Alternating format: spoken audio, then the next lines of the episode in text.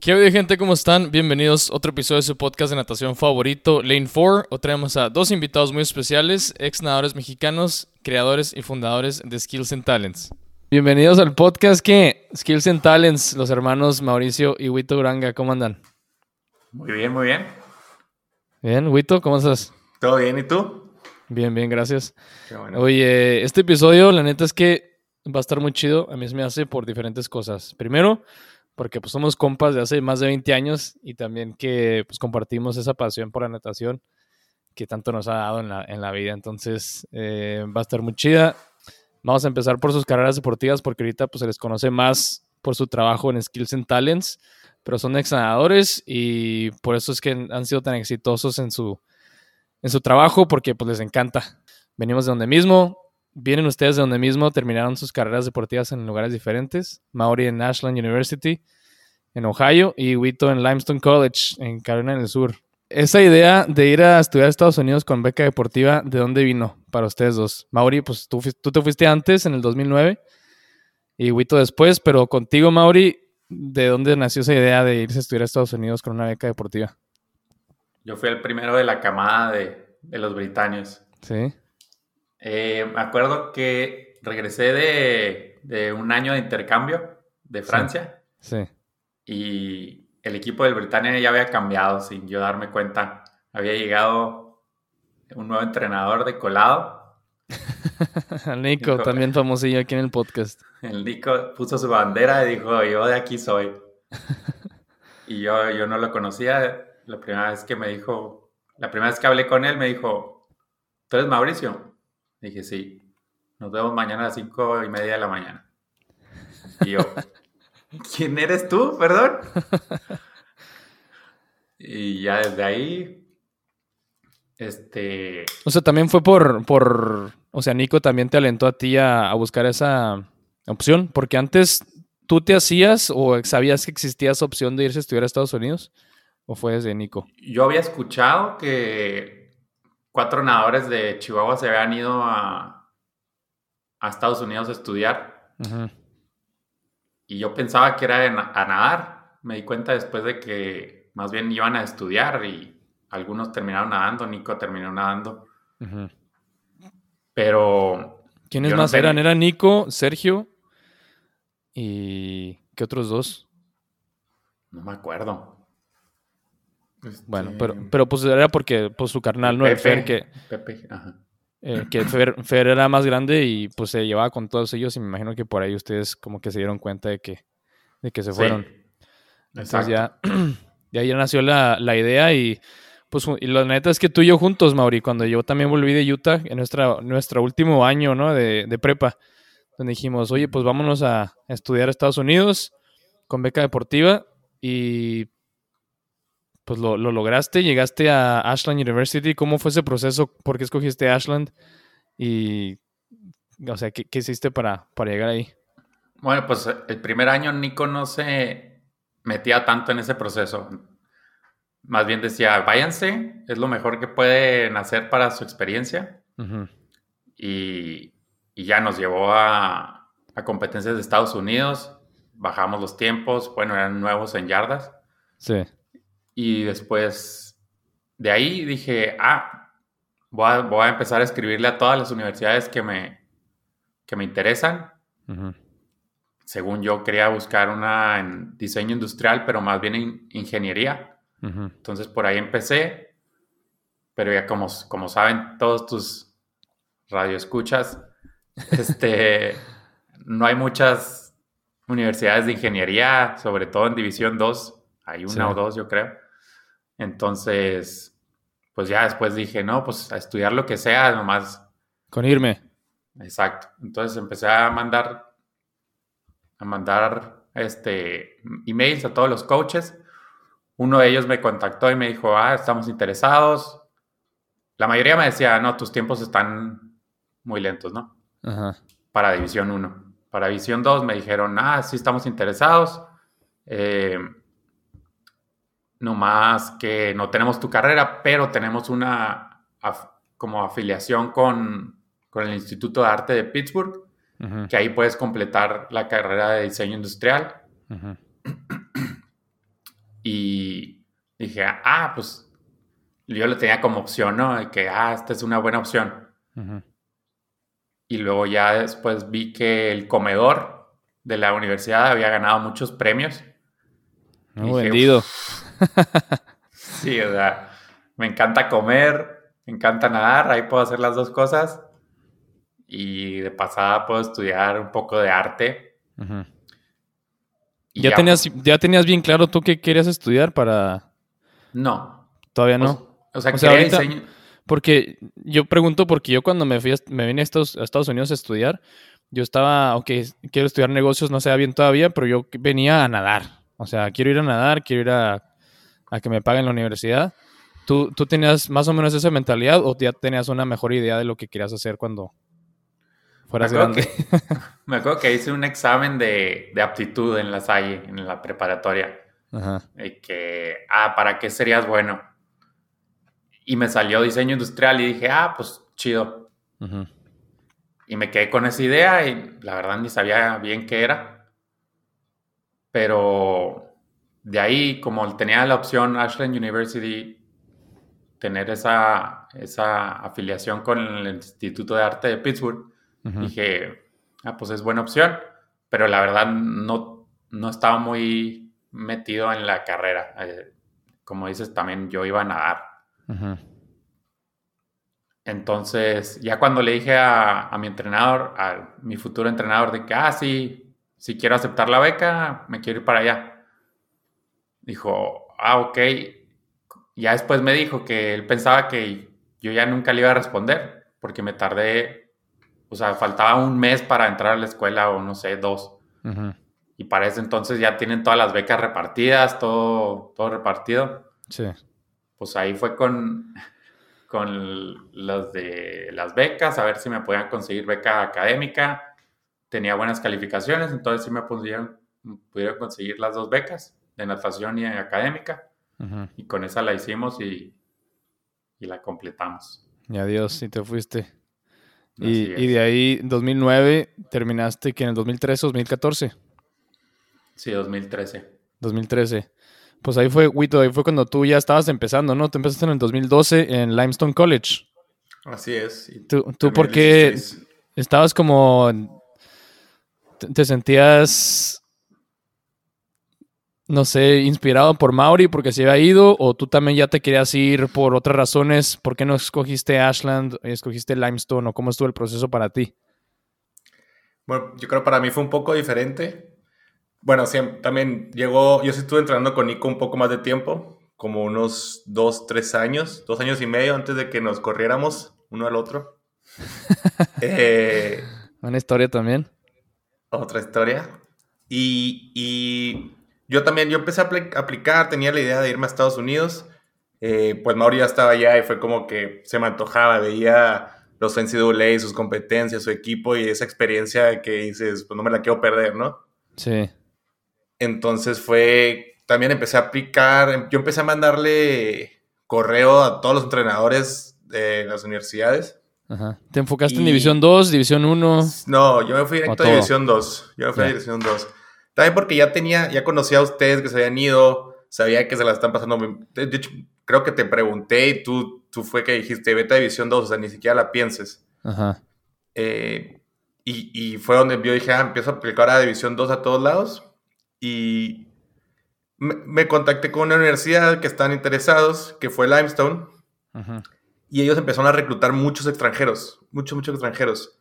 Entonces. Yo también la vi a Limestone cuando me estaba cambiando de universidad. Vi a Limestone con, que habían ganado sí. NCAA o algo así, el 4 por 50 libres. Dije, ya, yo quiero. Sí. ¿Y luego? Y. Bueno, pero eh, eh, hubo un cambio ahí cuando ese entrenador que ganó NCAA en el relevo y en algunos sprints en el 50, se, se lo corrieron porque él nomás estaba reclutando 4 o 5 nadadores muy buenos de, Europa o, de otros lados. Y lo que quería la universidad era más nadadores. Entonces lo corrieron, entró otro entrenador y, y empezaron a, reclutar más, más nadadores internacionales, pero no becas completas, becas del 70, 60, y así tú podías meterte en la académica, pues bien, ¿no? Y ahí fue donde, pues vi, vi que era un buen clima, comparado acá con Mauri en Ohio, que se la pasaba nevando, fue como que si se fue aquí y ya, pues evaluando las, las universidades que tienes, fue como tomé la decisión y una vez tomando la decisión ya fue como un, un alivio, ¿no? Así que ya sentía que tenía a dónde irme, a dónde estudiar. Mi carrera era muy fácil porque es Computer Science y en ese momento, bueno, todo el mundo está ofreciendo Computer Science en las universidades porque es el futuro de la, pues, un trabajo que está creciendo mucho. Sí. Y se da porque tú puedes tomar muchas clases en línea. Por lo mismo, por ser Computer Science, muchas clases son en línea, entonces muchas universidades las ofrecen mitad presencial, mitad en línea. Entonces, para mí eso fue muy, pues ayudó mucho a que me pudiera ir a, otras universidades.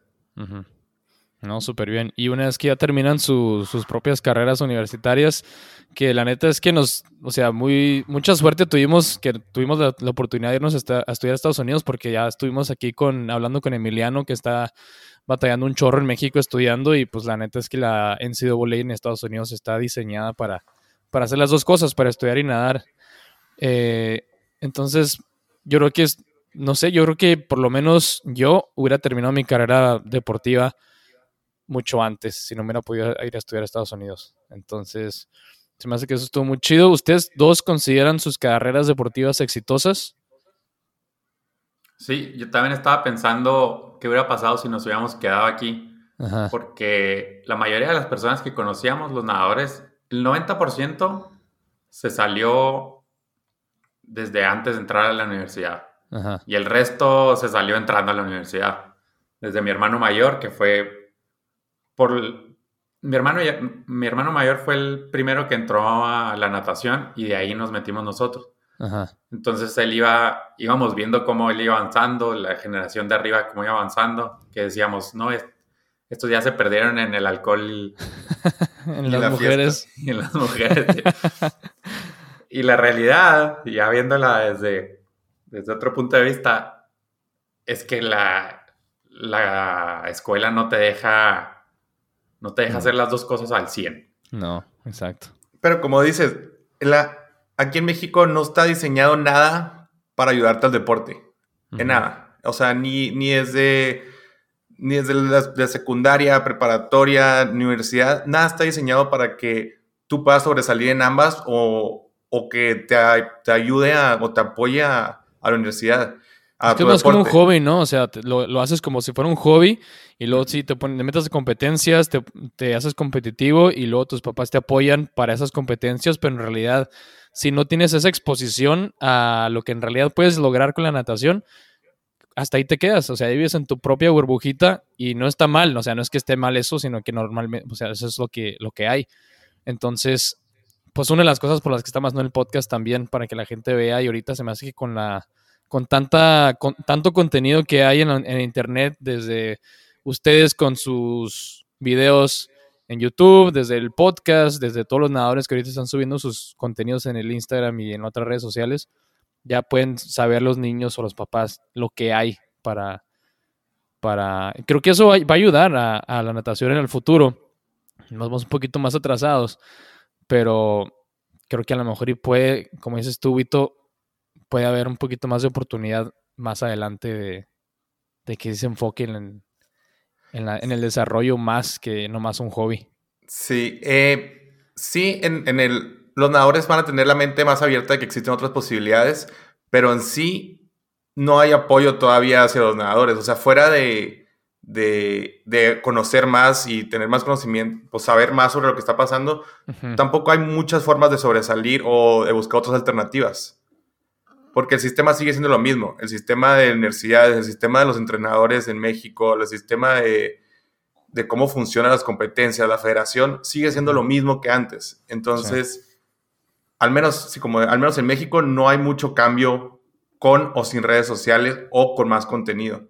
Bueno, pero tu pregunta original fue si, si consideramos que nuestra carrera fue, fue exitosa. Exitosa, sí. Ah, Entonces, nos desviamos un poco. Si quieren escuchar más sobre este tema, váyanse al, podcast de Nico. no, pero ese, es el podcast, o sea, literal, podemos hablar de lo que sea. Pero sí, bueno. ¿tú, Mauri, te consideras tu carrera exitosa?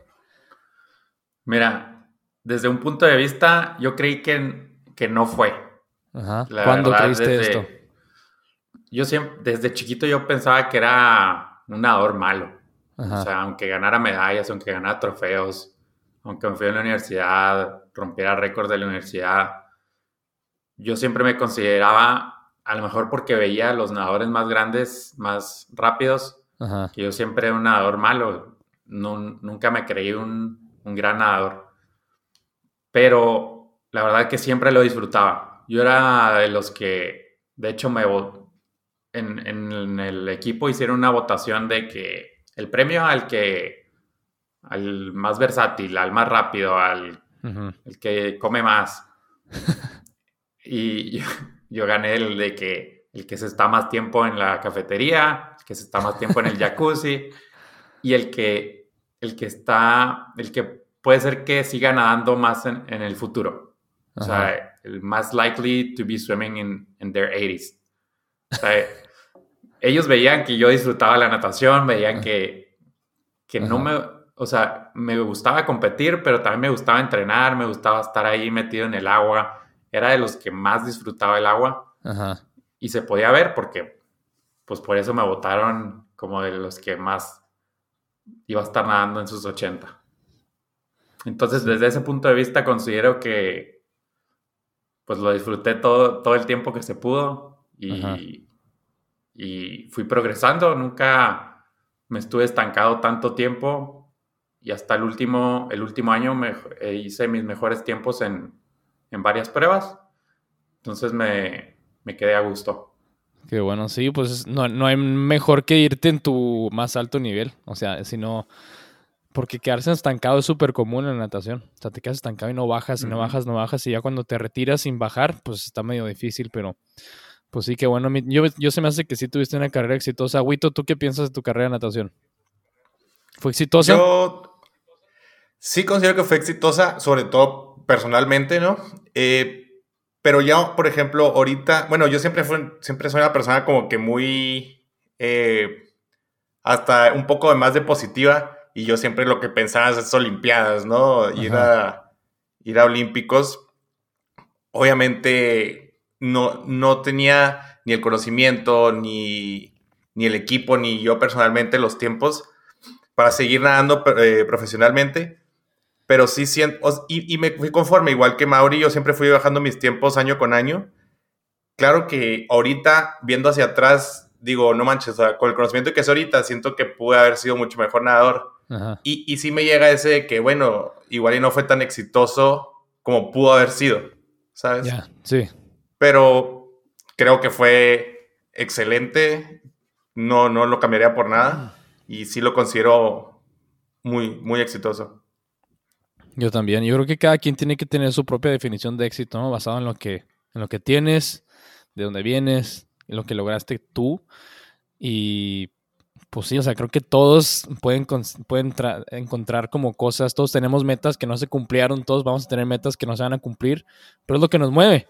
Entonces, ahorita estaba pensando en a lo mejor una meta. Wito, dijiste ahorita que tú veías a lo grande, querías ir a las Olimpiadas, querías una medalla. Creo que todos, ¿no? O sea, en realidad todos, ese es el sueño. Pero tienen ahorita ustedes una meta en la natación que a lo mejor les hubiera gustado conquistar como nadador, una realista, que decías, estuve cerca y no lo logré. ¿Tienen alguna que, se les venga a la mente? Yo este, hubiera querido ganar por lo menos una medalla en un nacional. Estuve en un chorro de finales, quedé en cuartos. Eh, me hubiera gustado ganar por lo menos una medalla y considero que estuve cerca. Pero yo creo que fue lo más cerca que estuve de alguna meta que no pude lograr. Ya. ¿Cuál, es la más cerca que estuviste? O ¿Te acuerdas de algún un evento, un nacional en específico? 100 dorso, no me acuerdo qué nacional era, pero quedé en cuarto. Qué lata el cuarto lugar, ¿eh? Somos especialistas en México, al parecer, en, ganar cuartos lugares. Nos encanta, nos encanta. ¿Tú, Vito? ¿Alguna que se te venga a la mente? Yo, la verdad que no, no, siento que no, no me tenía metas tan así de natación tan tan a corto plazo, no, no era muy organizado, Ni, ni en mi mente, ni, ni en qué quería. Tenía mi meta mayor que siempre ha sido de las Olimpiadas, pero nunca... O sea, una de las cosas que, que siempre quise fue tener un récord, eh, récord en mi alberca de, de, ahí de Limestone. Y sí tuve, tuve ahí un récord en, en el relevo. Y fue como que para mí, eh, ¿sabes? Como que, ah, ya cumplí, me siento satisfecho. Es que sabe, saben diferentes, esos, esos éxitos saben diferentes para todos. O sea, unos tienen, no sé, ahorita, por ejemplo, para mí, que logré ir a Juegos Panamericanos y Centroamericanos, yo quería una medalla centroamericana que una medalla panamericana. Pero el día que yo califiqué a Juegos Panamericanos, después de años y años, pues todos empezamos al mismo tiempo a conseguir, a tratar de conseguir ese, ese, spot en, la selección nacional. Cuando califiqué a Panamericanos se sintió como si hubiera calificado a las Olimpiadas. O sea, porque estaba en ese nivel yo, o sea, de donde venía y lo que tenía, eso se sentía así. Alguien que a lo mejor ya viene desde desde joven que tiene muy, muy buen nivel, pasar a Juegos Panamericanos era como pasar a un estatal para nosotros o algo así. Entonces todos tenemos, la verdad es que metas diferentes y todos se siente diferente. es que, sí, como dices, las emociones se me hace como que tienen tope, tienen un tope. Entonces, como decíamos, hace mucho que estamos comentando de que el mejor sentimiento cuando estábamos chiquitos era ganar un Gatorade en los relevos del viernes. Ándale. En realidad, o sea, lo ves y se siente igual porque es el tope de tu, de tu felicidad. Se siente igual que ganar una medalla este, en una competencia, ganar tu evento, bajar tu tiempo. En realidad es, es felicidad. Y lo vemos, lo vemos nosotros también. Por ejemplo, le, le pregunté a nuestra audiencia de que para ti, ¿qué es una una, un entrenamiento exitoso. ¿A quién le preguntaste? a nuestra audiencia de, ah, de YouTube. Y todos tienen una, respuesta diferente. Que bajar mi tiempo, completar el, entrenamiento, hacer 100 metros de mariposa. Como dices, todos tienen una meta diferente y, llega a su tope. O sea, no te puedes sentir el triple feliz porque químicamente no, no es posible. Ahora, baja, así como, como existen los Olympic Blues, que dicen que baja tu felicidad y te, baja de más, porque estuviste hasta el tope y, tu cuerpo siempre quiere estar en ese equilibrio, entonces siempre está buscando. Y ahora, también es lo que pasa muchas veces, siento que los nadadores no voltean hacia atrás y ven qué es todo lo que han logrado. Se quedan nomás pensando en el que, ah, no puede lograr esto, no, no, no pasé a este lugar, no gané esto. Pero si voltean hacia atrás, pueden ver todo lo que han logrado. Pueden hasta personalmente, hasta de cómo se sienten, la, la, la disciplina que les dio el deporte. Por ejemplo, a nosotros puede que no hayamos sido los nadadores más exitosos, pero volteando atrás fue lo que nos abrió hacia lo que estamos haciendo ahorita. ¿sabes? Que, estamos, ahorita es uno de los canales más grandes, estamos tratando de llegar a más a comunidad, de que la gente aprenda sobre la natación, hacer cambios en la natación. y, si volteas hacia atrás, pues son todos, todos gracias a esos pequeños logros, es, lo que pues, te, llega a estar ahorita, aquí. Y eso es lo más difícil, de hecho también es platicar eso que todos tenemos nuestros demonios, ¿verdad? Que te acuerdas que no lograste, que no hiciste, que te faltó, que, que pudiste haber hecho. Pero a veces hace falta y a veces a mí también me pasa ahorita todavía que me agüito. O sea, veo las, los resultados ahorita de los campeonatos europeos y las mujeres me están ganando mis mejores tiempos. O sea, perdón, digo, o sea, ¿cómo? Si ya se están entrenando tan duro y así. Pero también hace falta, como dices tú, Vito, como que tomarse una pausa, un, paso hacia atrás y, y decir, ok, qué es lo que no logré, pero hasta dónde he llegado, qué es lo que sí ha logrado. O sea, ahorita mucha gente que nos está escuchando y que no nos está escuchando, su meta más grande a lo mejor y un que fue a lo mejor es un sueño, así como las olimpiadas para nosotros, un sueño sería ir a estudiar a Estados Unidos con una beca deportiva. Y nosotros lo logramos, pero siempre siempre te quedas con hambre de más. quería una medalla nacional, quería ir a las Olimpiadas, quería una medalla en Centroamericanos. Pero, o sea, tantos, tantas cosas que hemos, a las que hemos llegado que eh, es necesario regresarse y ponerse a pensar y agradecer todo lo que hemos logrado, porque gracias a eso es, lo, es donde estamos. O sea, literal, la natación nos ha dado todo. La natación les, está, les dio ahorita su trabajo en lo que están haciendo, porque les encanta. La natación a mí me dio, y su, educación, la natación a mí me dio mi educación, fue donde conocí a Ashley, todo. Entonces, para mí eso es una carrera exitosa de nadador. O sea, ni modo, no se llegaron a otras, pero como, o sea, no sé cómo puedes estar no satisfecho, ¿sabes? Como con todo lo que hemos logrado. Claro, es, es como dices, la, carrera de natación no se considera exitosa por cuántas medallas tienes o, si fuiste a las Olimpiadas o no. o sea, tu carrera exitosa de natación es qué te dejó, qué, fue lo que te, qué bases te dio para, para, que te, para, para tu futuro. Eso es lo que yo considero más como una carrera exitosa de natación. Claro, y, no necesariamente necesitas irte a Estados Unidos para tener una carrera exitosa de natación. No, no necesitas, pues sí, ser el mejor, no necesitas Em, que esos reconocimientos no son lo que define si es una carrera exitosa o no. Así es. Oye, pero... sí tenemos bastantes seguidores, pero tú tienes otros que no saben de lo que hacemos o por qué estamos aquí o por qué... A eso vamos. Ah, ok, ok. Espérese, hombre. es que estamos... dije, ya estamos hablando. Estos, güey, ¿Quiénes son? ¿Qué? Sí, que hablan. Ni medalla ganaron, ¿por qué lo tienen ahí? No, no es. Pues primero, para empezar, ustedes, pues ya dijimos que se vinieron a estudiar a Estados Unidos. Cuando llegaron aquí a Estados Unidos o cuando estaban por venirse para acá, ¿tenían ya en su mente si se iban a quedar en Estados Unidos trabajando o se iban a regresar a México? ¿O eso fue una decisión que hicieron estando en la carrera y cuando iban a terminar y así? Bueno, yo primero me gradué y como te dije, la, la universidad tenía un convenio con el, Instituto de Arte de Pittsburgh, entonces hice mi, último, mi quinto año allá en Pittsburgh. Entonces, primero se me acabó la carrera de nadador, porque allá no tenían equipo, no tenían, sí, había una alberca en la, en la Y, pero pues más de, de recreativo. Entonces, primero se me acabó la carrera de natación. Y lo bueno fue que lo sustituí con, con otro mundo el mundo de hacer productos, hacer arte, hacer, este, conocer nueva gente y con tanto tiempo libre que, que tenía de no nadar, empecé a investigar sobre, sobre el mundo nuevo de los negocios en línea. Ah, ok.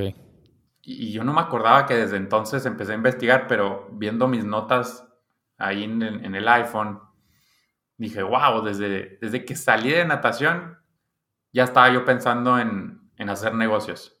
Y desde antes, ¿verdad? Pero como que ahí empecé a investigar sobre los negocios en línea, de qué se trataban. Empecé a escuchar podcasts yo desde el 2013. Cuando todavía ni siquiera eran... No, no, tenías que meterte a la aplicación. Nomás existían en la aplicación de, iPhone. Ya. No, era, no era no era muy común. Entonces, desde ahí ellos empezaban a hablar de los negocios, de, las oportunidades que hay en línea y de todo lo que se venía, ¿no? Ajá. Eso fue hace, ¿qué es? Casi ocho o nueve años. Y ya me fui metiendo, metiendo, como que sí. Hice una, una internship antes de irme al Instituto de Arte. Aprendí diseño en 3D en la computadora que después, casi 10 años después, me iba, iba a servir. Pero de ahí dije, no, buscar trabajo es lo peor. O sea, ¿qué, le voy a estar? Me chocaba mandar currículums y tratar de impresionar a gente que no conocía con, con no tenía nada, o sea, no, tenía una carrera de natación, no tenía nada que ver con diseño industrial. Estaba muy atrasado en comparación a, a los otros estudiantes, a los... las compañías tienen la obligación de buscar siempre primero a, estadounidenses. Entonces, no, me, mm, fue de las peores experiencias para mí buscar trabajo. Sí, está, está bien difícil, así como es estudio como internacional, porque en, casi en todas las, en todas las páginas de internet que te metes en las empresas, casi lo primero que dicen es no patrocinamos visas de trabajo. Ya para deshacerse el primer filtro de, de, aplicar por un trabajo. Pero entonces tú cuando, cuando llegaste a Estados Unidos, todavía no sabías si te ibas a regresar a México o te ibas a quedar ahí. O sea, fue hasta después que empezaste a ver cómo estaba lo de buscar trabajo y así, que dijiste, ¿sabes qué? No, México, me regreso a México. Yo voy pensando como en incrementos de cuatro o cinco años. Entonces, cuando llegué, pues no tenía ni idea. El, mi tercer año, yo todavía estaba disfrutando la natación. Ajá. Y fue hasta que ya me, me gradué que dije, o, que ya me quedaba mi último año, que dije, ¿y ahora qué voy a hacer los próximos cuatro o cinco años?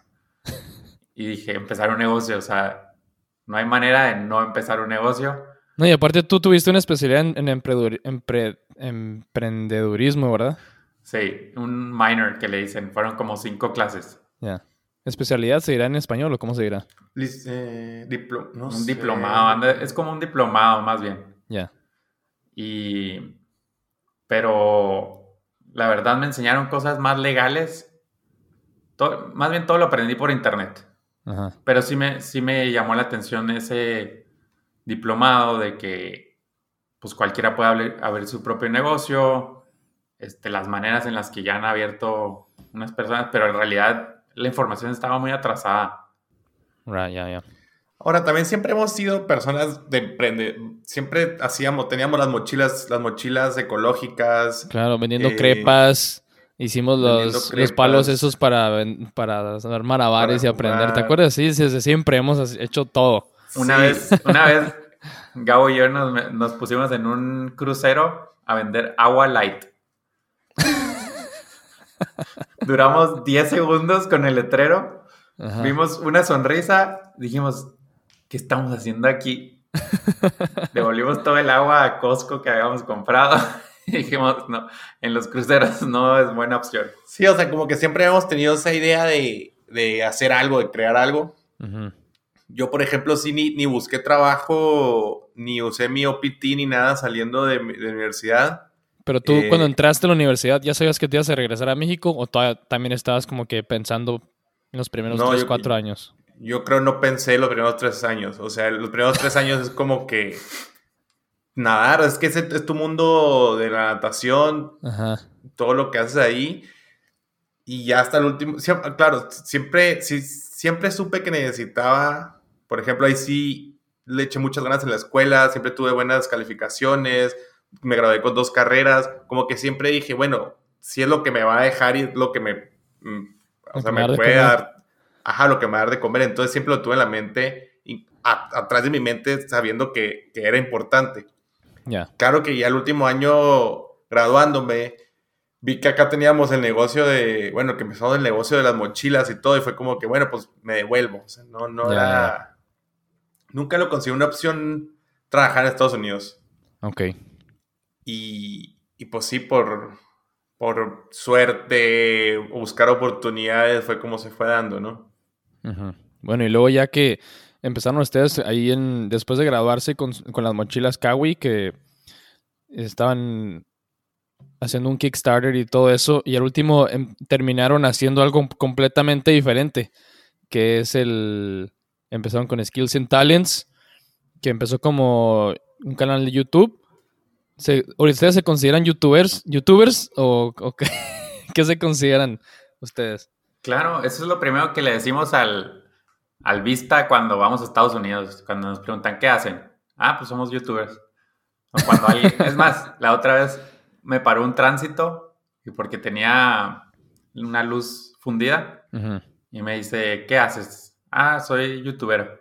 Ah, ya, ¿a ah, poco te preguntan que estuvieras pasando por la, la frontera? La frontera. ¿Tú crees? Qué payasos. No, sé, crea una mordida, no sé.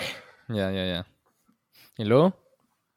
Y ya me dejaron ir, pero siempre es un buen inicio de conversación. Como nosotros, bueno, yo soy como que batalla en empezar conversaciones, sobre todo con, con personas que no conozco. Digo que soy youtuber, inmediatamente ellos ya tienen que sacarme plática a mí.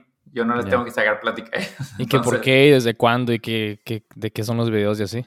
Exacto. La primera pregunta es cómo se gana dinero, ah, pero... Claro. Todos quieren saber esa pregunta. Oye, pero dime, Wito. O sea, ahorita sí ya estamos tratando de crecer, o sea, ya la consideramos más una compañía que un canal de YouTube, ¿no? Porque sí, tratamos de, meternos a otros lugares, ir creciendo con productos, la página, pues diferentes cosas, ¿no? Sí, traen de todo. Y, el nombre, pues ahorita son una, un canal de, YouTube, una compañía, digo, sí, un canal de YouTube de natación, una compañía de natación. ¿Por qué Skills and Talents el nombre? No dice nada de natación. Porque lo empecé también eh, metiéndome a, a recordar. Vi que lo empecé el año que estaba en Pittsburgh, ese canal. Te estás como volviendo loco, ¿no? En Pittsburgh. Totalmente. O sea, estuve un año, los primeros ocho meses, te digo, como no soy muy bueno sacándole plática a personas, sí tenía mis amigos, pero no salía con ellos ni nada. Eran nomás amigos de la universidad. Entonces, duraba mucho tiempo solo yo. Y pues hay veces que me empezaba a imaginar cosas, a casi hablar solo. Casi tenía al Wilson ahí platicando con la pelota de boli. Es que está bien, está bien raro estar solo, la verdad. Todos, yo también me vuelvo medio loco a veces cuando me ha tocado vivir solo eh, aquí en Estados Unidos de repente, que estaba en Michigan por unos meses o, en lugares así. ¿Solo? Te, te, pones a hacer cosas bien extrañas. Sí, claro.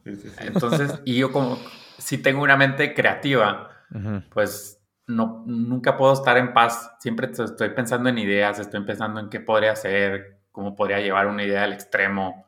Eh, entonces, yo era, a mí me dijeron en Francia que yo era experto en, yo era experto en cosas que no servían para nada. en pequeñas cosas, como, no sé, doblar el dedo así para atrás, este, hacer trucos de magia, cosas que, o sea, que parece que no sirve de nada, de nada. En dibujar, en bueno, dibujar sí está chido. Está chido, pero desde un punto de vista muy industrial, no sirve de nada. Hasta que lo aplicas de, otras formas. O sea, dibujar en clase al maestro no sirve de nada más que a lo mejor se lo puedes enseñar a un amigo para que se ría. Pero entonces, de ahí dije, las habilidades que sé que no sirven para nada, me han ayudado a sobresalir en la natación, en, la escuela. Entonces dije, voy a hacer un canal dedicado a... A cosas que no sirven para nada. a, resaltar, a resaltar habilidades. por ejemplo, me gustaba ver America's Got Talent o cosas que parecía que no servían para nada. Y hacía dibujos de, gente que me inspiraba, que tenían una habilidad o un, un don. Ya. Entonces de ahí empezó el, nombre Skills and Talents. Ya no tuvieron como, eh, no, no lo querían como cambiar, ya que se dedicaron más a la pura natación. No, no, a mí me parece, me, me, parece excelente que no tenga nada relacionado a la natación. ¿Sabes? ¿Por qué tiene que tener la palabra swimming o por qué tener natación en algo? ¿Despido o no, no, digamos... Eh, pues sí, despido, no tiene nada que ver con natación. O, Nike. Ahorita, sí tiene que ver algo con natación. Eso, porque... eso, eso es lo que quieres, que la gente ya piense que en ese nombre y lo relacione con la natación. Ah, ok. Por, ajá, o sea, por, le da más, le da más un, como, le, forma a tu, a tu compañía, a tu nombre, le da un significado. Ya. ¿Sabes? Es como el ejemplo ese de Apple, ¿no? Computadoras, Apple, una, una fruta. Exacto. no tiene nada que ver. Y, ahora lo piensas, o sea, es más el significado que tú le das al nombre de la compañía a que esté resaltado el nombre en lo que se trata esa, esa compañía. Ya. Y también habla de cómo hemos estado cambiando. fíjate cómo el mundo del Internet no te puedes quedar en un lugar. Siempre tienes que pum, saltar a otra montaña, a otra forma de hacer las cosas, adaptarte, cambiar, porque así Así es lo que, por eso se quedó un, nombre que no tiene nada que ver con lo que estamos haciendo ahorita, porque hemos estado cambiando. Ya, ya. Tiene sentido. Sí, no, si, no cambias, te quedas ahí estancado. Oye, bueno, y luego ya empezaron a hacer sus videos de YouTube. este, ¿tuvieron en alguna, me imagino que sí, pero cómo estuvo la, la presión de ganar dinero para vivir? O sea, porque en realidad ser youtubers, ahorita todavía es muy difícil. Antes era todavía más difícil, ahorita es un poquito más común, más, más popular ser youtuber y, ganar dinero a través de los, de los ads y cosas así. Pero ustedes, ¿cómo, cómo fue esa presión? ¿Cómo le hicieron para... ¿Cómo le hicieron? sí, sí, sí, no. Por, ahorita podría decir que es más, más fácil, pero es más difícil también porque hay mucho más contenido. Sí. Entonces tienes que hacer cosas más diferentes. Pero hay ejemplos. Yo creo que con eso, yo creo que la pregunta es, ¿cómo le haces con los papás o con la sociedad? sí, porque es un, es un trabajo no, no típico. O sea, un trabajo, entre comillas, normal. Es lo que estoy haciendo yo ahorita. O sea, te gradúas, consigues un, un trabajo con una empresa y ejerces tu, tu carrera la que hiciste. Y, y, si, y porque si batallamos, no fue un día para otro o sea, tuvimos unos dos años en los que no ganábamos dinero y lo estábamos haciendo. El punto de quiebre donde fue, donde mi, mi mamá fue que, pues, ¿qué están haciendo?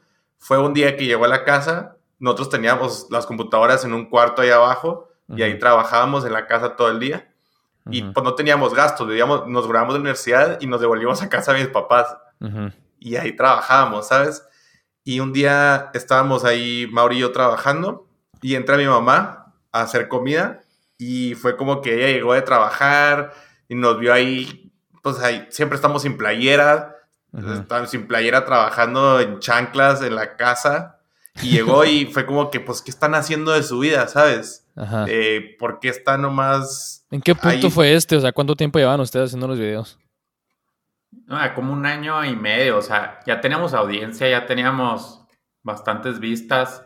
Ajá se veía que, podía seguir subiendo, pero como dices, no había un ejemplo de que, ah, en las noticias apareció un youtubero que gana mucho dinero. ¿Y cómo le explicas a tus papás que eso vas a vivir? Es algo que en, su, en su generación no existía, el Internet. ¿Cómo les explicas que, que, puedes ganar dinero de esto, que puedes dedicarte toda tu vida a esto, que puedes tener una compañía alrededor de esto? ¿Sabes? Cuando ellos fueron educados de una forma de estudias, te contrata una empresa, eh, una maquila y trabajas ahí. ¿Sabes? Hasta que te retires. años. Hasta que te retires. Entonces, ahora, mis papás son súper, súper relajados y siempre nos apoyan. O sea, eso fue la única vez que nos dijeron algo. y, y, fue también porque nosotros no, no, no, les decíamos qué estábamos haciendo, hacia dónde iba la compañía, qué podíamos hacer. Fue como que estamos ahí todos los días, bajábamos, trabajábamos, nos subíamos, comíamos, dormíamos y ya. No era como que, ah, mira, esto puede evolucionar, va así, o sea, siempre nos dieron mucha oportunidad, la verdad. Sí, de, hecho en esa discusión, ya bien calientes en la discusión, yo también dije, me dijo, pues es que, ¿qué, qué pasa si no resulta eh, este proyecto que están haciendo? Y dije, la verdad, mm, prefiero morirme de hambre. sí, sí, sí.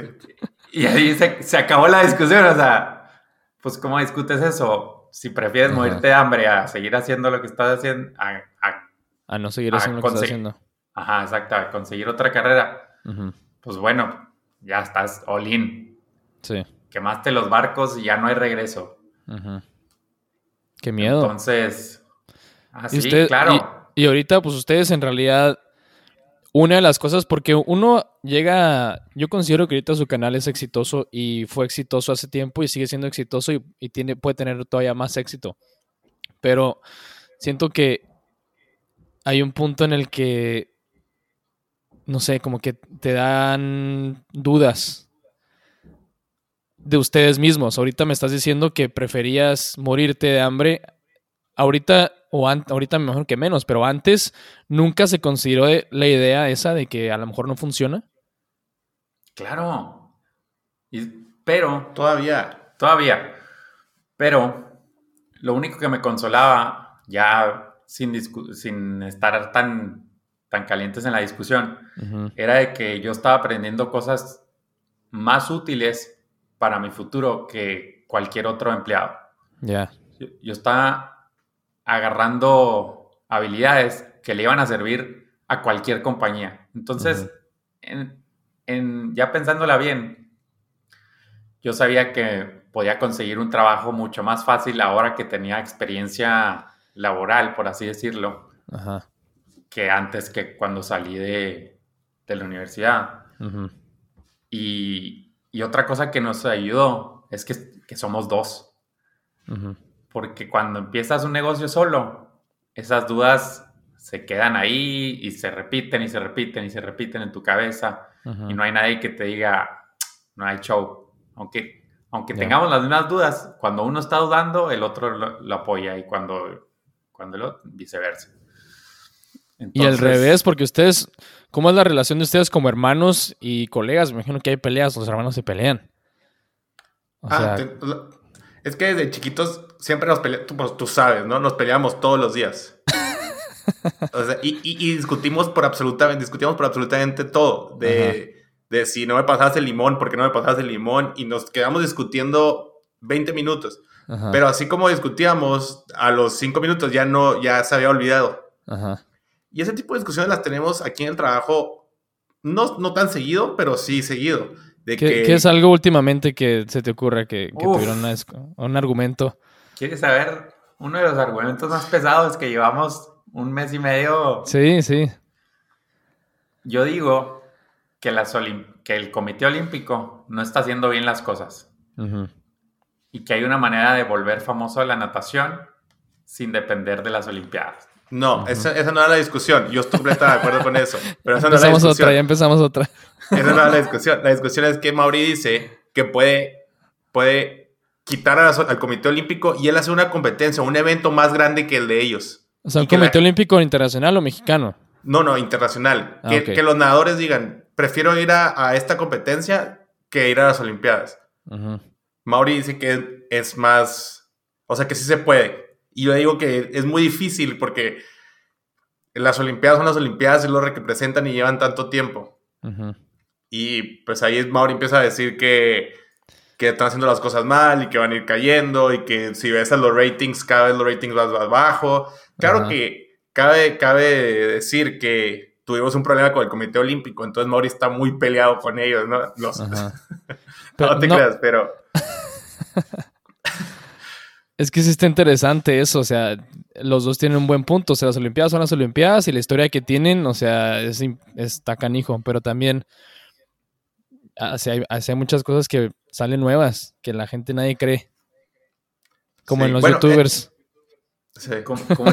bueno, hay gamers que tienen más audiencia que las Olimpiadas. Claro, y más dinero. Los gamers, yo quiero ser gamer. Pero volvemos a, lo, volvemos a la discusión. Bueno, estábamos, así discutimos, ¿no? Pero nosotros somos, gritamos, gritamos cuando discutimos. Entonces, uno, y, y tenemos aquí las oficinas y estamos en el mismo cuarto los dos, cuando cualquiera podría estar en una y otra, estamos enseguida uno del otro. Y Suena como un ambiente laboral tóxico ahí. no, no, el, mayor tiempo es amor. El mayor tiempo es silencio, es hermoso. Ya, ya. Pero, pero ahí mismo, o sea, una discusión que han tenido ahí mismo en el trabajo sobre algo que estén haciendo ahorita últimamente. O sea, eh, lo de los videos, ¿no? Los videos que tú dices que abrir más, que empezaste a decir que abrir más ah, audiencia en los videos. Empecé a, empecé a ver que hay videos que llegan o muy profundo o muy, muy amplio. Los videos que llegan muy amplio son más entretenidos, que le puede llegar a gente que ni siquiera es nadadora, que no le importa tanto la natación, pero es entretenido, le llega a más personas. Después sigue el siguiente nivel, que es los principiantes, que es, es, el grupo de nadadores más grandes que hay, principiantes o casuales. Después te vas yendo así hasta llegar a los olímpicos, ¿no? Que son los más traumados y es el menor, el menor grupo de personas. Entonces de esa pirámide yo empecé a... Quería llegar al máximo número de personas, aunque no fueran nadadores. Y Wito decía, pues no, porque a nuestra audiencia no le va a importar lo que, lo que vayas a decir, o sea, si no se trata tanto de natación. y ya pues empezamos a discutir sobre eso. Pero sí, o sea, no son discusiones de pelea, son discusiones hacia dónde va la compañía y qué es lo que hay que hacer, qué es lo que... Porque siempre estamos... El, Internet y las redes sociales siempre va evolucionando. Nosotros empezamos con memes y tú nos hacías los memes en, Instagram. Nuestra cuenta de Instagram empezó por memes. Y tú hacías los memes. La mayoría de los memes buenos tú los hacías. Y ya, ya estoy obsoleto porque yo, ya no sé hacer los memes de video.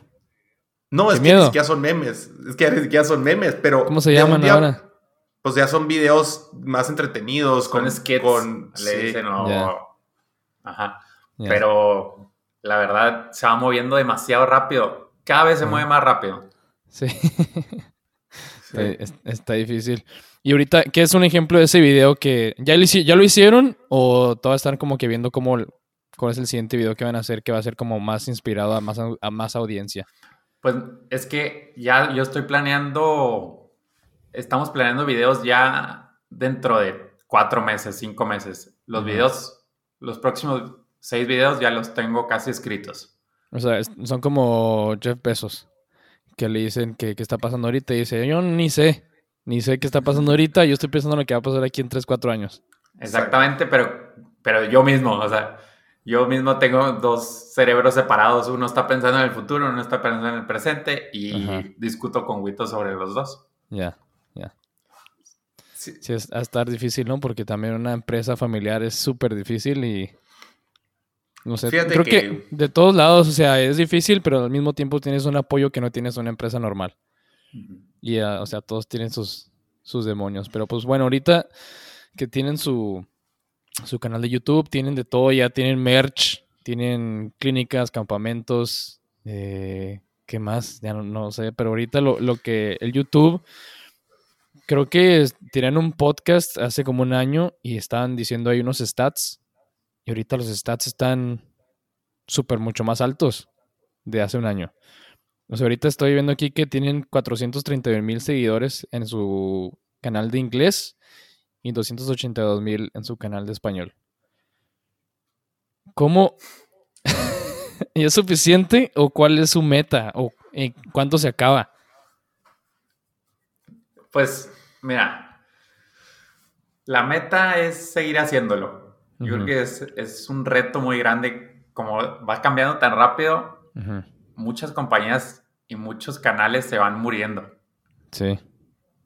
Y la red la meta es seguir haciéndolo y si, y si te quedas en un mismo lugar, pues no vas a morir. Entonces, si la meta es seguir haciéndolo, por consecuencia, es seguir creciendo. ¿Qué tanto enfoque le ponen a los números esos, a esas estadísticas? Los suscriptores no valen para nada. ¿Por qué? ¿Qué valen? ¿Las vistas? Las vistas. Okay. YouTube te paga por, por vista, por anuncio mostrado en, antes de un video o durante el video o después. Pero los, no, tienen, no tiene mucho que ver los suscriptores más que te da un poco de autoridad. Ok. Pero, pero ahorita, por ejemplo, tenemos más o menos las mismas vistas en español que en inglés. Ok. Y tenemos más o menos las mismas vistas que canales con uno o dos millones de suscriptores. Mm, ok.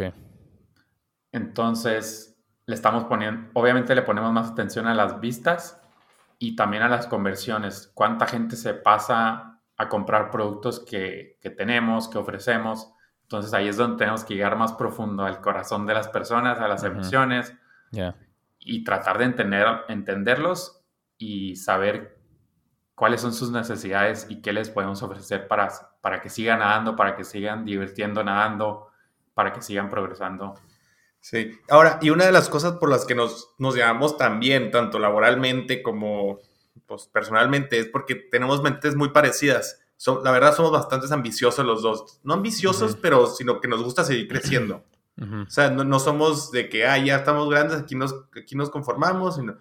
Lo que más nos gusta a nosotros es abrir nuevos proyectos, es, es meter creatividad, es, es ver qué, qué nuevo hacer, qué, qué buscar. Tenemos varios proyectos que los llevamos desarrollando más de un año o un año, que fueron tan grandes, que pensamos tanto en ellos que, que aún estamos trabajando en ellos. Entonces siempre buscamos como ese, ese crecimiento. no, no, no nos vemos a que digamos, no, ya estamos suficientemente grandes, ya hay que parar. No, nosotros nos sigue motivando. Y, y la, también es un trabajo bastante, pues bastante padre que tenemos, bastante bueno, porque es ayudar a la gente, ¿sabes? Es porque nos mandan mails, nos mandan mensajes, nos ponen comentarios de gracias a ustedes mejoré mucho, eh, me siento mejor. Pues estás, estás, ofreciendo algo bueno hacia la gente, ¿sabes? Pues Entonces, en, su, descripción dice un par de hermanos que llevan 15 años de experiencia de natación competitiva entre cada uno que quieren o sea, transmitir esa, ese conocimiento que adquirieron para que no se quede ahí podridos. Muy, muy parecido a lo que estoy haciendo yo con el podcast. Exacto. No es que el podcast está, nos van a escuchar aquí su mamá y mi mamá y... No, pero como decía Mauri, son, diferentes audiencias. Tú lo que quieres es que no importa si tienes un millón de suscriptores y no, y no son tus son, no son tus fans, no te escuchan. Valen más si tienes mil suscriptores y son, son super fans y les cambias a ellos lo que estás transmitiendo. es, mucho más valioso esos mil a ese millón. Ya. ¿Sabes? Acabo de ver una entrevista que le preguntaron a, mucha gente en Twitter que qué preferían tener 5 millones de seguidores en TikTok o 50 mil en YouTube. Y la mayoría tendía a decir 50 mil en YouTube. A lo mejor también es por, la edad, pero, pero en YouTube se, se intuye que la audiencia es un poquito más fiel que en TikTok. Y en podcast es todavía más fiel. Les cambias un poco más la vida con un solo, un, solo podcast. Oye, es que te están regalando tu tiempo para... Su tiempo, perdón, para escucharte todo lo que estás diciendo. O sea, te están escuchando por una hora, una hora y media o algo así, en lugar de estar viendo un video de TikTok de 10 segundos que le hacen scroll al siguiente. Exacto. Y entonces ese, e, eso, eso que dijiste que los dos son ambiciosos y que quieren seguir creciendo, pues también desde que, desde que estábamos todos chicos que queríamos hacer nuestros negocios y así, ¿creen que aparte de eso, que, algo de lo que han aprendido en la natación, en su carrera de natación, les ha ayudado a su carrera ahorita laboral?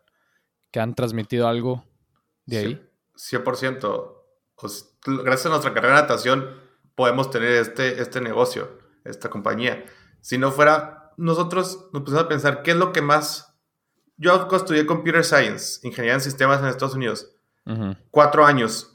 En comparación, llevo 16, cuando me gradué, llevaba 16 años nadando o, más, nadando a cuatro años de, Ingeniería en Sistemas. ¿Qué, ¿Qué, sé más? ¿En qué soy más experto? En la, ¿sabes? En la natación sabía más. Entonces, si, si yo quisiera buscar un trabajo o hacer un negocio, sería en la natación, porque eso es lo que más sé. Entonces, claro que la natación fue lo que nos, nos dejó todas las bases y todo el conocimiento para poder empezar a eh, Skills and Talents. Y de, de, habilidades mentales que hayamos adquirido en, en la natación, aparte de, de, estar en forma, yo creo que el buscar siempre maneras de seguir mejorando es, e incluso hasta maneras de, recibir feedback, de recibir retroalimentación negativa cuando tu entrenador te está diciendo, estás haciendo esto mal. Hay gente que no aguanta eso.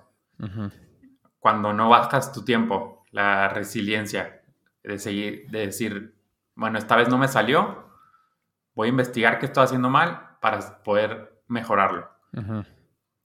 Eh, de que cada día puedes enfocarte en algo y mejorarlo, aunque, aunque no sea grande, se va acumulando. Todo eso lo, aplico, lo aplicamos en nuestro trabajo, o sea, aunque trabajemos en, cosas distintas, es el mismo proceso mental al que venimos día con día, mejorar un cachito eh, que hice mal para poder seguir mejorándolo, publicas un video y no se ve, ah, pues es como no bajar tu tiempo. Entonces, ¿Y cómo se divide el trabajo entre ustedes dos ahí en Skills and Talents? Mira, la mente creativa, el arte, viene de Mauri. y, yo trato de monetizar, de hacer un negocio aparte de, esa, creatividad. Ah, ok, está bueno. Ofrecer servicios, y sobre todo que, sean diferentes y que le ayuden a la gente. ¿Sabes? Los campamentos de natación son súper exitosos porque la gente ve la mejora, ve los cambios, le echamos tantas ganas que les encanta poder mejorar tanto y que les transmitemos tanto y les ponemos tanta atención en tan, poco tiempo. Y, y, sí, pero todo lo que viene creativo, los videos, los diseños, sí. eso, eso sí lo aprendimos fuera de la natación. Por ejemplo, yo en estudié arte también. Aprendí a hacer, aplicar la, la creatividad que tenía Wito también siempre ha, ha, sido apasionado por el dinero y los negocios. O sea, desde que estaba rentando plumas en, en, secundaria. A ver, ¿cómo estuvo eso? Ya me la sé la historia, pero está muy buena, entonces que me la platiquen otra vez, por favor. Eh, en la escuela, bueno, yo siempre fui un poco vago, ¿no? En la escuela. Y siempre tuve problemas con la autoridad. Otra de las, otra de las cosas por las que, por las que no, no tengo un jefe. Probablemente siempre quise empezar mi negocio. Eh, yo y un amigo al final de la escuela, del final de la clase, no, al final de todas las clases, al final de la escuela nos quedamos en los salones y recogíamos las plumas que se habían caído, que se habían olvidado. Las agarramos y las metíamos en un locker. El día siguiente, la gente no tenía plumas o pedía plumas prestadas y nosotros se las rentábamos. Ah, necesitas una pluma, pues toma, te la presto, dame cinco pesos y la puedes usar dos clases. Pero lo que pasaba Lo que límite de tiempo aparte. Claro, claro. Lo que pasaba es que muchas veces esa pluma era de ellos. Ya había sido de ellos, ¿sabes? Entonces me decía, me está retando mi propia pluma. Pero pues su pluma ya la habían perdido. Gracias a nosotros la pudo usar otra vez. Claro que al parecer no fue tan bien recibido, no fue tan recibido con el director. Pero sí, sí, sí, es cierto. Siempre he tenido, he buscado esa forma de, no sé, pues sí, de monetizar, de sacar dinero, pues claro. Sí. Con dinero vale el perro. Oye, ¿y las críticas hacen críticas aparte de su audiencia entre ustedes mismos? O sea, porque tienen trabajos diferentes. Mauri, tú te dedicas más a lo de la, creatividad y Wito la monetización. ¿Se hacen críticas entre ustedes? ¿Cómo funciona eso? Porque en un trabajo normal, pues tienes tus evaluaciones de desempeño cada trimestre, cada año, lo que tú quieras y ustedes no tienen, ¿qué hacen como pertenece como checkpoint de cómo van las cosas? Yo creo que siempre, ¿no? O sea, un poco constante. Constante. Si Mauri sube un video y yo veo algo que pudo haber subido o que pudo haber puesto, yo le digo, oye, en el siguiente video pon este, una cosita que diga que este video fue el de los campamentos. Eh, y siempre, como que siempre estamos back and forward. Si algo Mauri ve en la página o ve en un post, siempre lo estamos retroalimentando para ver qué es lo que sigue para seguir mejorando. Ya. Y, inspiración, ¿qué usan ustedes como inspiración ahorita? ¿Otros canales de YouTube? ¿Una meta en general a donde quieren llegar? Sí, siempre estamos buscando, buscando ideas, buscando el siguiente nivel. Entonces siempre estamos estudiando sobre negocios, sobre este, otros canales de YouTube más grandes, otros canales de otros deportes eh, y de otros mundos de, criptomonedas, este, de finanzas, de, de todos. Buscamos inspiración del mundo. Yo creo que eso también lo hace más difícil, ¿no? Porque si no, no tienen como que un trabajo tradicional y no tienen un jefe, pero en realidad su mente está 100% enfocada o no enfocada, pero siempre están pensando en qué vamos a hacer la siguiente vez, ¿no? O sea, están tratando de sacar ideas de diferentes lugares. No, hay, no es como que salgo de trabajar, pongo mi punch card o lo que tú quieras y ya salgo a hacer otra cosa. O sea, siempre estás pensando en, ¿y ahora qué sigue? Y podemos hacer esto y así. Sí, 100%. De hecho, es, es un problema común entre, entre la comunidad, el, el burnout. Ajá porque nunca dejas de pensar, nunca dejas de... Como siempre puedes estar haciendo más, mientras más trabajes, más te va a dar. no, no te pones límites de descanso. Pero, otra vez volviendo a la natación, el descanso es tan importante como, como el trabajo. Entonces, pues también hemos aprendido a, bueno, ya estamos con los amigos, no hay que hablar de trabajo. Eh, ya estamos jugando básquet, no pienses en la natación. Este. Sí, como dice Mauri, también la natación nos, nos dejó el dedicarle los tiempos a los tiempos, ¿sabes? Nosotros nos, seguimos haciendo ejercicio. No es como que tienes un pendiente súper importante. No, nosotros lo dejamos para después y nos vamos a hacer ejercicio. Tenemos que descansar. tengo que dormir mis 8, 9 horas. Tengo un pendiente, alguien me está hablando por Instagram diciendo que no agarró el avión para el campamento. Puede esperar. Yo tengo que dormir mis 8 horas para descansar bien, ¿sabes? O sea, yo, o sea, tenemos muy definido la natación que nos dejó. Que no agarré el avión para el campamento. Eso está un poquito eh, una emergencia, pero ¿qué tiene? Puede esperar. no, sí, o sea, no, obviamente no hacen tan a ese nivel, pero sí tenemos muy definido que lo que nos dejó la natación, porque si tú nadabas y no descansabas ocho horas y si te ibas de fiesta, pues no, no, no ibas a ser buen nadador, no ibas a mejorar. Ajá. Y es lo mismo con, con el, en el negocio, es como que pues tienes que dejarte tus tiempos para hacer otras cosas también. Que sí puede que crezcas más rápido si te lo dedicas al 100%, pero ¿a qué costo? ¿Sabes? sí, es igual que la natación. También hay que tener que un balance. Exacto. Y a veces decía que cuando estaba nadando ya profesional, entre comillas, ¿verdad? Porque no, está, no me estaban pagando, pero después de que me haya graduado de la universidad, este, pues siempre estaba como que teniendo esos trabajitos con la empresa esta de, de distribución de, de químicos. Y, veía a mis compañeros y decía, ah, qué gusto, van a entrenar en la mañana, desayunan y a dormir. Y luego a la tarde yo tenía que trabajar y, no me gustaba, pero se me hace que también eso me ayudaba también a mí a como a despejarme y pensar en otra cosa que no era natación, porque yo también estaba medio loquito cuando estaba nadando. Pensaba natación, natación, natación todo el día, todos los días. Y se me hace que eso me ayudaba a mí a, despejarme un poquito. Todavía, todavía estás loquito y sigues pensando en natación. un poquito más, pero por lo menos ahora ya tengo otras cosas, otras cosas que hacer. Tengo más distracciones. Eso sí. Sí, no, también otra cosa que se me olvidó comentar que cuando me retiré de la natación, yo no sentía tanto remordimiento porque como te veía a ti, tenía otros amigos que seguían nadando, sentía que todavía estaba involucrado en el mundo de la natación, por lo menos a través de ustedes. Entonces, cuando calificabas tú a otra selección nacional, sentía que yo estaba ahí, o sea, nunca sentía que, que ah, le pude haber ganado y pude haber estado ahí. Y dije, ah, pues yo estoy haciendo lo mío, pero qué bueno que hay otra parte de mi comunidad que sigue, que sigue hustling. Sí. Sí, a veces cuando yo estaba estaba nadando y que veía amigos que se retiraban, sentía como un cachito de mi corazón se, se moría. Porque si iban a, se iban yendo y yendo de, la natación ahorita, pues ya me tocó a mí. Pero sí, es, el mismo sentimiento que, yo les platico aquí en el podcast que tuve cuando vi a, Melissa y a Nico en las Olimpiadas. Después de tantos años que trataron y trataron y por fin se les hizo. Ahí se me hacía que yo andaba ahí también yo en la, villa y... ¿Tú crees? Oye, hablando de, que se te rompía el corazón un poquito, ¿te acuerdas cuando le dijiste a Miguel Chávez que, que ya te hace retirar? Sí no lo podía creer. Te decía, no, es cierto. O sea, él se convenció a sí mismo de que no era cierto.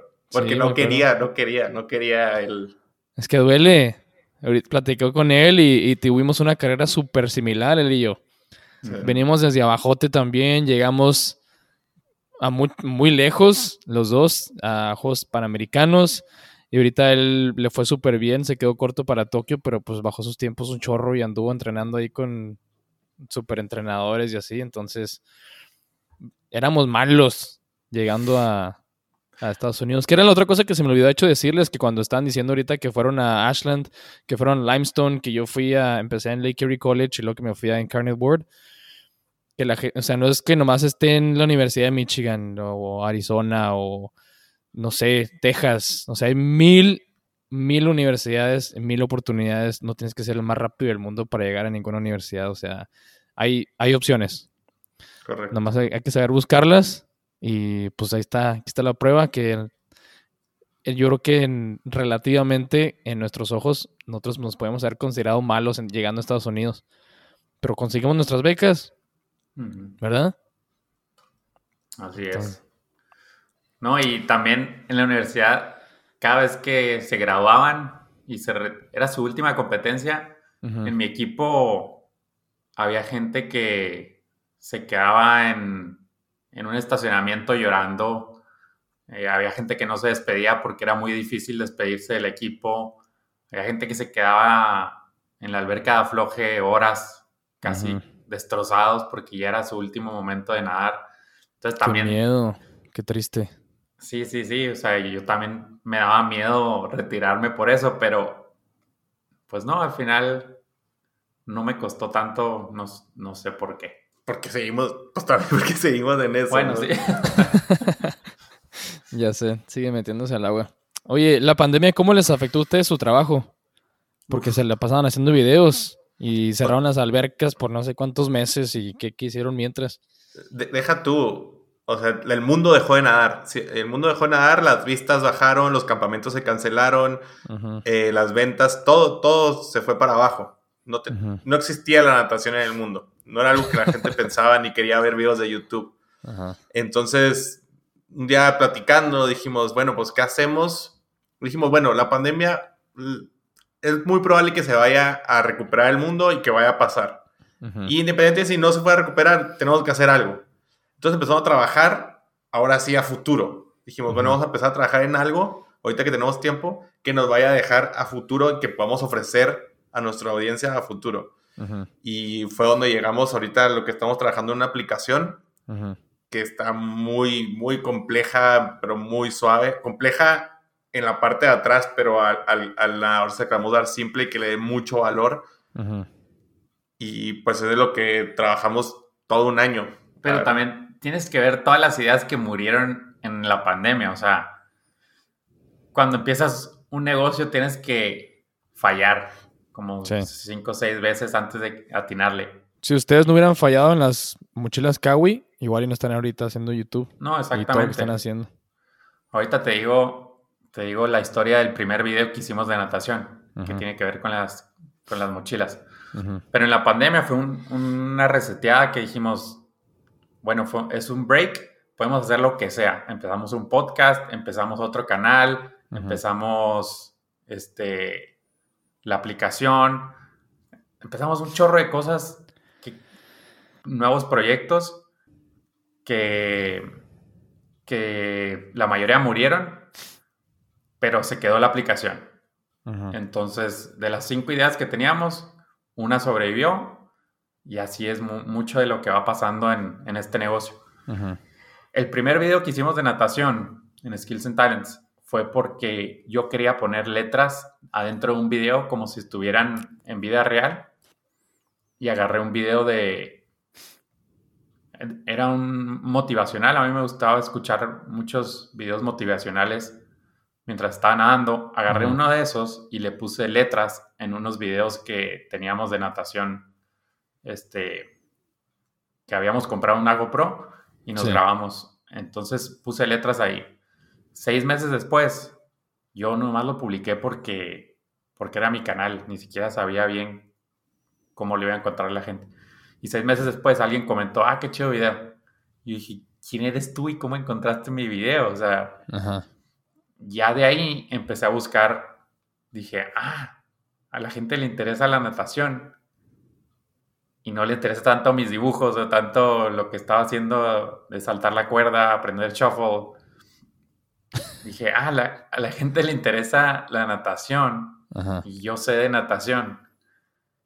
Entonces dije, ya me metí a investigar qué tipo de videos tenía más vistas que fueran relacionados a la natación. Y era Spido, tenía tutoriales y tenía, no sé, un millón de vistas de cómo nadar crawl y dije, yo puedo hacer eso fácil. Y así empecé con un video de crawl. Sí, me acuerdo. ¿Cuántos, ¿Cuántas vistas tiene ahorita? Como... A ver, chécale ahí. Ah, ¿Cuándo fue? ¿Qué fecha fue ese primer video? 16, 16, 17. Llevamos un ciclo olímpico, de hecho, este... Llevamos un ciclo olímpico con este canal.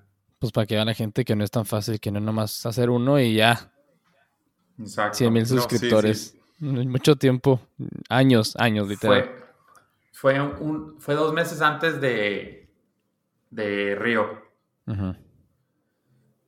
Este, como por mayo. Pero no sé cómo ponerle aquí. Ya me la cambiaron otra vez. Te digo. Ah, aquí está. Mm, este no es. De hecho, tenemos muchos videos platicando con Mori también de sacar creatividad para nuevos videos o qué hacer en nuevos videos. Hemos dicho, cuando más nos salen videos creativos o graciosos de entretenimiento, es contigo o con Gabo, ¿sabes? Tenemos muchos videos contigo de las formas de salirte de la alberca. Sí, me acuerdo. ¿Te acuerdas? Y eso, eh, eh, o sea, tú y yo, tiene millones de vistas de ese video. Y, éramos, estábamos ahí los tres en el agua y lo, y si hacemos esto, y lo, no, mira, hacemos esto. Y empezó a evolucionar, empezamos a pensar, empezar, y empieza la creatividad, porque siempre hemos tenido como ese, esa relación con nosotros de que sí. podemos decir lo que sea y pensamos muy parecido y así. Que, que dijimos, ¿sabes que es, es como que te juntas con ese grupito que te ayuda a ser creativo, a sacar nuevo contenido. está, muy, está muy chido. Sí, han ido, Han ido definitivamente evolucionando los videos. Pero pues de ahí es donde nació todo, pero en realidad ahorita tienen ustedes haciendo muchísimas cosas. A mí se me hace que lo que más me gusta ahorita que están haciendo son los campamentos. Que literal andan en España, Tailandia, México, Estados Unidos. O sea, ¿Cómo le hicieron? ¿Cómo se les ocurrió que hacer un campamento de técnica de natación en Tailandia? Si ustedes son de México. O sea, ¿por qué en Tailandia? Deja tú, es, o sea, viendo ahorita lo que sabemos, no sé cómo nos animamos a hacer un campamento el primero. O sea, ¿cuándo fue el primero? Pensamos. ¿Y dónde fue? En México. En México, en San Luis Potosí, pero lo sacamos al mismo tiempo el de Tailandia. El de Tailandia, yo había un canal de natación que tenía un campamento en Tailandia. Claro que ese canal de natación tiene clínicas ahí, ya era muy conocido, no era tan grande en, línea, pero era muy conocido, entonces tenía mucha gente. Y yo dije, ¿cómo puede ser que estos vatos que tienen 10 mil suscriptores menos que nosotros eh, hagan un campamento en Tailandia y, le vaya súper bien? Entonces le, busqué el lugar y le dije a Mori, mira, tengo que conseguir a 4 o 5 y es break even, ¿sabes? ya, ya estamos igual ya, no, ya no perdemos nada. Y me acuerdo que lo saqué por mi cumpleaños en febrero 12 o algo así. Y el campamento era en julio. Y me acuerdo que había veces que no dormía. O sea, que no podía descansar bien porque pensaba, o sea, ¿a quién le voy a vender el campamento? ¿Cómo va a vender un campamento de esos? Y me acuerdo que la primera persona que nos compró el campamento nos lo compró y a la, semana nos, me dijo, lo quiero cancelar porque esto es, es, mentira y que no sé qué, es, es si es un scam, eh, no, creo que sea cierto y no sé qué tanto. Y nos tiró un chorro de cosas y luego yo así que paniqueado y luego ya, tú le escribiste, ¿verdad? Escribió Mauricio una carta y el vato dijo, ah, que no, disculpa, perdón, no sé qué. Y ya dijo, no, pues no lo cancelo. Qué miedo. Un, señor de... Es que es difícil, es difícil que llegar así la primera vez y que pues no tienes nada de reputación todavía. Son, son los, más difíciles. no teníamos... Exacto, era el primer campamento, no teníamos ni siquiera videos, ni siquiera muestras de lo que, de lo que habíamos hecho. Entonces... Era un, señor de Malasia de 60 años. El primer video fue, digo, el primer campamento fue aprender así muchísimo para seguir mejorándolo. Y así llevamos seis o siete y lo hemos estado mejorando, perfeccionando así más información o mejor información. Pero sí, Pero qué miedo ir hasta Tailandia a hacer un campamento y luego aparte tener ahí gente que tú eres responsable y así. ¿Cómo le hicieron? O sea, que a quién le levantaron el teléfono y a quién le hablaron para decirle, oye, podemos hacer un campamento ahí o cómo estuvo todo ese proceso. Entonces te digo, ese canal de YouTube también de natación hacía el campamento ahí en esas instalaciones. Entonces yo me metí a las instalaciones y vi que ofrecían, tenían dos albercas, tenían hotel, comidas incluidas y todo. Entonces ahí más o menos me contacté con ellos, saqué cuentas y, y, fue como que vamos a promocionarlo. Y ya una vez que teníamos tres o cuatro, fue compramos boletos de, de avión a Tailandia y... Qué miedo. Y pues a ver qué pasa. Claro que es que una vez que, que vas a, los campamentos ya sabes lo que tienes que hacer. Es como que lo te decía ahorita. Llevas, lo que más eres experto es en la natación. Llevas cuántos años trabajando, estando relacionado en ella, que como te pone una persona que no está buena nadando, que nomás le tienes que corregir que meta el brazo de esta forma o que suba las caderas, pues se da muy fácil. No es como que llegas a una presentación y no sabes nada sobre el tema. No, aquí llegas a una presentación y sabes, eres experto en el tema. ¿Sabes? Exacto. sí. Eh, el enfoque en sí de los campamentos es la técnica. O, cómo, es cómo, es como, cómo es como lo venden el campamento. O sea, ¿a quién se lo venden? ¿Quién, quién está invitado? Eh, ¿Qué es lo que se va a ver? ¿En qué consiste? Pues tenemos la mayoría de nuestra audiencia es personas entre 25 y 55 años. Este son gente que aprendió a nadar un poco más después que nosotros. aprendieron a los 25, aprendieron hace dos años a los 55, cosas así. Entonces, esa es la que más nos ve, pero no necesariamente es la que más quiere ir a los campamentos, porque los de 25, 35 años no, no tienen mucho dinero, no tienen mucho tiempo libre, no tienen vacaciones. Entonces, nuestra, nuestra audiencia de campamentos ahorita es o señores ya retirados o que están este, ya con, con más tiempo libre o niños que sus papás quieren que mejoren, quieren que, que corrijan su técnica desde las bases para poder mejorar. Sí, hemos tenido niños de 6 años hasta señores de 70. Mm, o sea, claro que los dividimos, no son los mismos entrenamientos ni nada, están divididos en, los, en, el campamento. Pero todos, todos, es las mismas bases hacia todos. Y sobre todo porque no, no, la mayoría de los nadadores no les corrigen tanto la técnica, no se meten tanto en su, en su forma de nadar, sobre todo si no son muy buenos nadadores. Entonces es un nadador que tiene mucho potencial, pero no le han puesto atención, pues se queda muy estancado. Entonces nosotros enfocamos, sabemos que en una semana no vas a corregir toda tu técnica, pero por eso usamos los videos y hacemos un análisis con los videos para que él pueda seguir viendo las correcciones y se pueda seguir viendo cómo, cómo y qué es lo que tiene que mejorar. Y también aprenda él el conocimiento de, de, su cuerpo, de qué es lo que tiene que hacer, cómo se mueve, cómo corregirlo. Porque pasa mucho que, le, que te dicen, a ver, corrige el brazo. Y tú crees que lo corriges, pero después te ves en el video y no lo corregiste. ¿Sabes? Entonces, entonces metemos mucho esa, esa, ese videoanálisis o el video de que te grabamos, subes, vete, vuelve a corregir. Mira, mira. Entonces el nadador se va a dar cuenta de en verdad los movimientos de su cuerpo. Entonces mucho de lo, de lo, que ofrece, lo que el campamento te da. ¿Sabes? Ya, no, sí me gusta, me gusta todo lo que están haciendo porque pues en realidad es, son nuestras, todos estamos haciendo nuestra, estamos devolviéndole al deporte de nuestra propia manera. O sea, ustedes se dejaron de nadar, ahorita están ayudando a la gente a nadar o a mejorar su técnica. Eh, yo estoy aquí con el podcast, tiene gente que tiene su, sus academias de natación. Eh, todos tenemos eso en común, entonces pues creo que está chido no nomás retirarse y adiós. ¿Sabes cómo? Devolverle algo.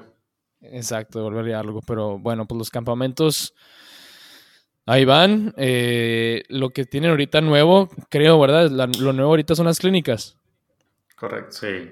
Las clínicas. Tienen una que, viene ahorita en diciembre con nadadores olímpicos mexicanos, Gabe, Ángel, Matacoco, Vargas, todos han estado aquí en el podcast. Este, ¿cuál es, es, cuál es el enfoque de esas, de esas clínicas? ¿También la técnica o, en qué se van a enfocar? ¿Cuál es el enfoque? Es, estas, estas clínicas son un poco más cortas, de un fin de semana. Y queríamos solucionar unos varios problemas de la natación. Bueno, primero nuestros campamentos son bastante, o sea, bastante premium, bastante caros. y, y, no, no sabemos que no son para todos. Entonces, queríamos ofrecer otro producto que ayudara a más gente y sí enfocado en técnica, sí. pero eh, más bien enfocado en, ese aspecto mental, motivacional y exponer a gente, a olímpicos, a seleccionados nacionales porque esa es, lo, bueno, lo has dicho bastantes veces en el, en el podcast, que tú no conocías ni siquiera lo que eran las Olimpiadas, ni que era ser un nadador así elite. Y eso vemos que funciona mucho en otros países. Katie Ledecky, este, Kylie McKeon, Schooling. Schooling. Ellos conocieron a olímpicos desde chiquitos y después, después tienen fotos con ellos en el podio.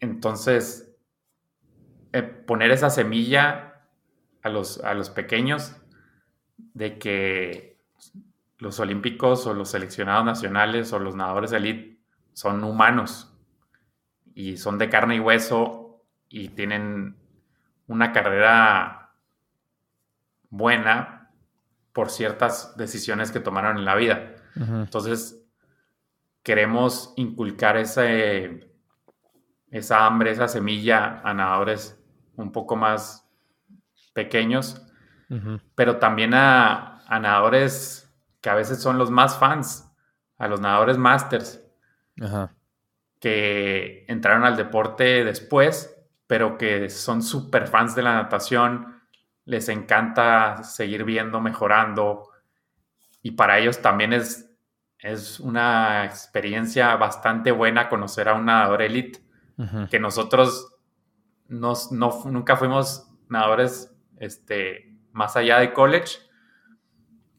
Entonces, sabemos explicar muy bien lo que es la natación, pero todavía presentarles a los nadadores un nivel más del de nosotros este, y, y, compartir esa emoción, esas experiencias para la gente más eh, apasionada de la natación, pero que no, todavía no tiene tanta experiencia, pues creo que es una muy buena manera de, regalarle eso a la natación. Y el otro problema es que los nadadores, como ya los has visto, como ya los has escuchado aquí en el podcast, no tienen una manera muy buena de financiar sus, sus gastos.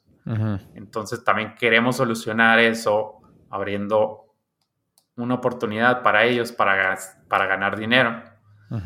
Y a lo mejor la primera versión de esto, pues no, no les va a cambiar la vida, pero ya teniendo un sistema, vamos a poder ofrecerles mayor remuneración económica a, a los nadadores elite. Ya, no, pues está muy bueno. Está muy bueno y pues tienen, la verdad es que tienen bastantes opciones para inspirarse, porque aquí en Estados Unidos está el Fitter and Faster Tour, que es más o menos lo que hacen, y se me hace que les funciona bien también, así como dices tú, pues Estados Unidos yo creo que es una de las razones por las que son tan buenos en la natación, es porque los nadadores siguen devolviendo la natación y dan exposición a los, a los más pequeños y se inspiran de que ya ah, vamos a las Olimpiadas y es una cultura diferente también. Entonces, pues qué chido, está, está muy padre eso. ¿Algún otro plan que tengan a futuro, eh, aparte de las clínicas? ¿Qué, ¿Qué, se viene? Algo. Pues, cambiar a las Olimpiadas. Cambiar, cambiar la natación.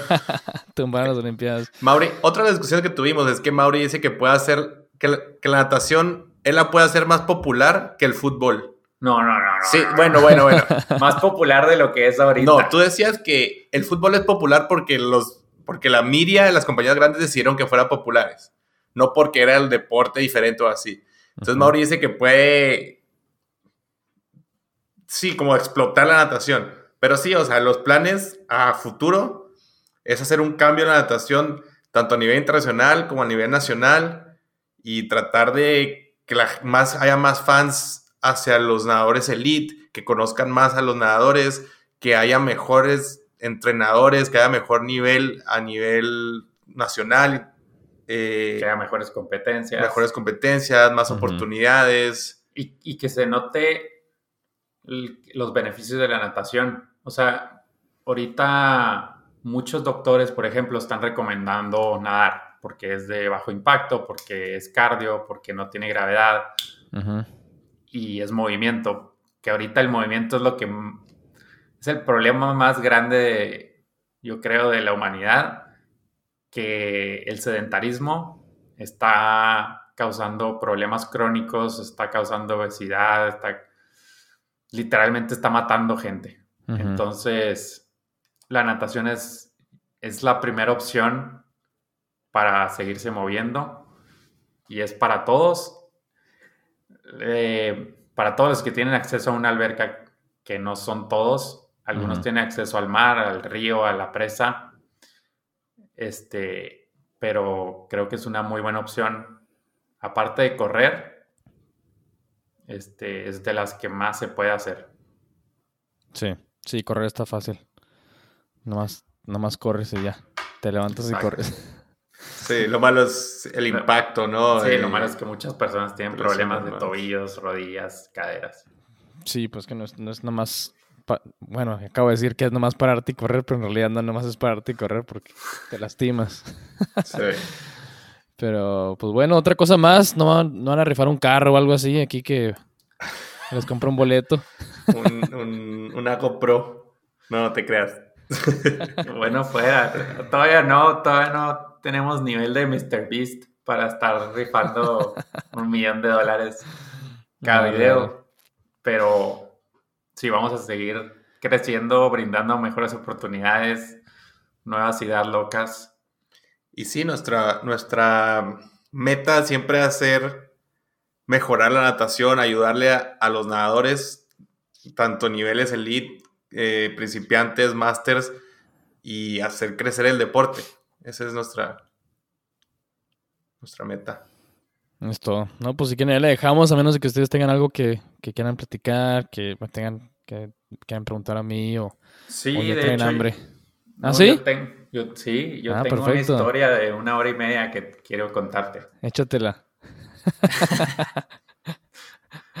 no, no te creas, está muy bueno el podcast. Es tu trabajo como, como, ¿cómo se dice?